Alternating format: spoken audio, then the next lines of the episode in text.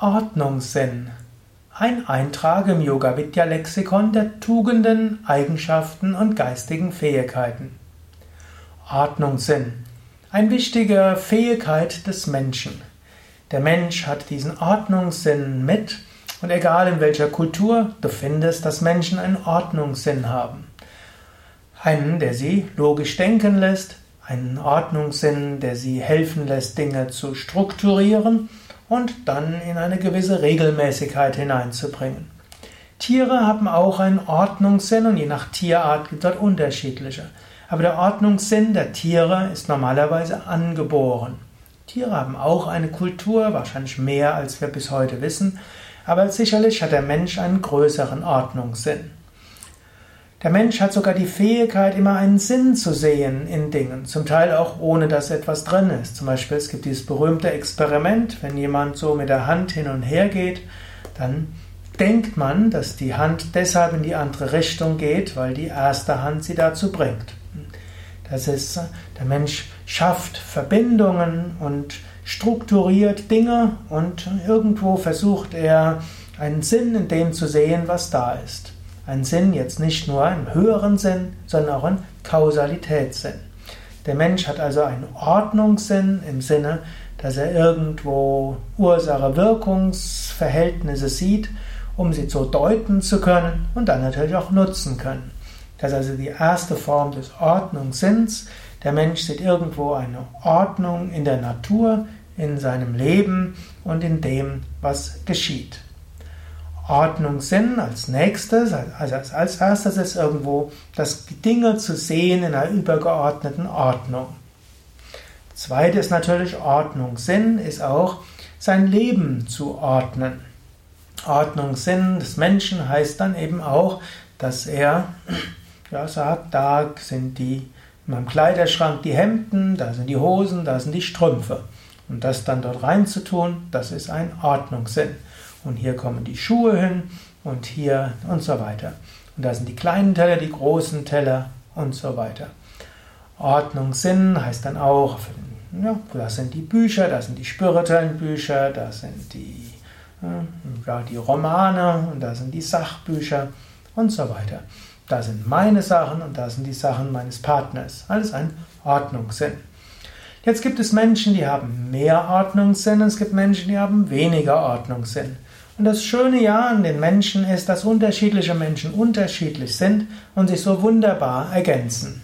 Es ist gut, wenn in einem Team dort jemand ist mit hohem Ordnungssinn. Der sorgt dafür, dass die Dinge strukturiert ablaufen. Und es ist gut, dass es andere gibt, die eher die Chaoten sind, die kreativen Chaoten, die nicht diesen Ordnungssinn haben. Und die bringen, bringen neue Ideen hinein, die bringen kreatives Chaos hinein, die bringen eine Fröhlichkeit und eine Leichtigkeit hinein. Die kreativen Chaoten brauchen jemand mit Ordnungssinn, damit das alles irgendwo strukturiert ist. Die Menschen mit Ordnungssinn brauchen die kreativen Chaoten, dass man in der heutigen Welt, wo so vieles sich verändert, eben auch jemand hat, der Veränderungsprozesse nicht nur passiv erleidet, sondern auch aktiv gestalten kann. So hat ist Ordnungssinn etwas äh, Zwiespältiges. Zu viel Ordnungssinn erstarrt, zu wenig Ordnungssinn schafft Chaos. Ein gewisser Ordnungssinn ist auch notwendig, um im Umgang mit anderen Menschen eine Verlässlichkeit zu haben. Zu viel Ordnungssinn, dort wirst du auch zur Nervensäge, zu anderen und läufst immer mit erhobenem Zeigefinger rum. So ist es mit Ordnungssinn wie so häufig mit Tugenden. Es gilt, das richtige Mittelmaß zu finden. Mittelmaß, das für dich das richtige Mittelmaß ist und für deine Mitmenschen. Ordnungssinn ist durchaus etwas, was man kultivieren kann, sowohl in die eine wie auch die andere Richtung. Am Ordnungssinn kann man auch ein Konzept aus der jungschen Psychologie gut zeigen, nämlich das Konzept des Schattens. Hm, C.G. Jung, der große Psychologe des 20. Jahrhunderts oder einer der großen Psychologen, hat ja das Konzept des Schattens beschrieben. Und es gibt zwei Arten von Schatten. Der eine Schatten ist der Schatten, der in der Fantasie ist und Dinge auslebt, die ethisch nicht korrekt sind. Mit dem muss man einfach leben lernen. Aber es gibt einen anderen Arten von Schatten, wo dich Dinge aufregen, die ethisch eigentlich okay sind, die aber irgendwo dir nicht entsprechen, die du in dir bekämpfst. Und gerade am Ordnungssinn kann man das festmachen. Also zum Beispiel, ein Mensch hat einen picopella sauberen Schreibtisch. Da ist kein Staubkorn und abends ist nichts mehr drauf, alles in die Schränke und die Regale fein säuberlich sortiert, einsortiert.